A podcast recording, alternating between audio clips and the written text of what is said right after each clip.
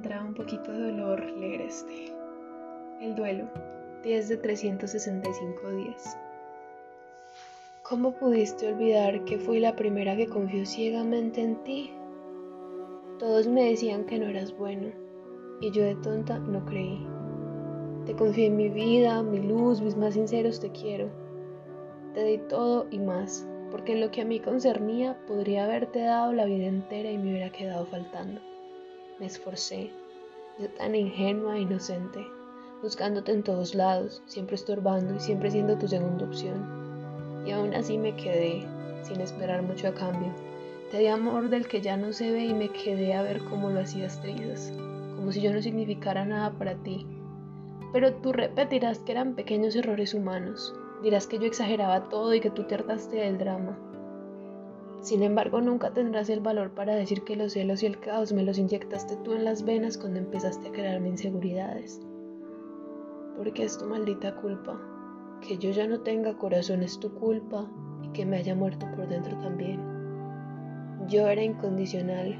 Una mujer como yo nunca la hubieras encontrado. Tan fiel, leal y firme, no la podrás encontrar nunca porque debido a lo que me hiciste esa será tu maldición, que no puedas quedar satisfecho en ninguna cama, con ninguna mujer, con ninguna sensación, porque siempre te va a quedar faltando todo lo que te daba yo. Bueno, venimos de un capítulo 9 en el que uno empieza a aceptar conscientemente que cometió errores y que está en la nada. Pero luego de eso sigue la rabia. A uno le da tantísima rabia haber dado tanto de sí y haber perdido. Porque es que cuando uno ya está solo y ve la situación en retrospectiva, dice, yo, ¿por qué hice esto? Yo, ¿en qué estaba pensando? ¿De qué sirvió todo esto si obviamente le importaba un carajo? Que es así. Cuando sales de la situación y te das cuenta de que estás en el charco, empiezas a ver todos los imperfectos. No hay seres humanos perfectos y no te digo que los busques. Sin embargo, cuando uno está enamorado, crea e idealiza personas como perfectas. Y ese es el mayor error. Que uno se queda y uno espera que hagan las cosas bien porque uno siente que son perfectos. Y que hagan lo que hagan, cometan los errores que cometan, todo tiene un significado porque es que esta persona es perfecta, es idónea, es maravillosa. Y eso no es así.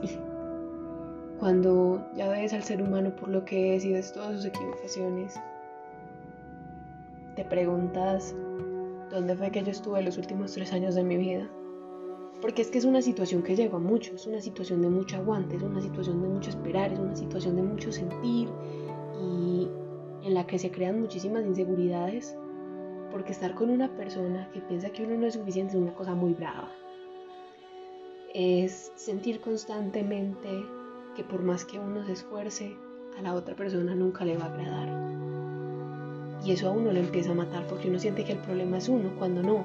El problema es la otra persona porque tú estás dando tu, 100 y a él no le importa y tú das el 500 y a él le sigue sin importar, entonces no hay punto. Realmente la de los errores no eres tú. El de las equivocaciones es él y a ti te da el doble de rabia porque tú te das cuenta de que esa persona te volvió nada y él ni siquiera entiende los alcances de ese daño que hizo.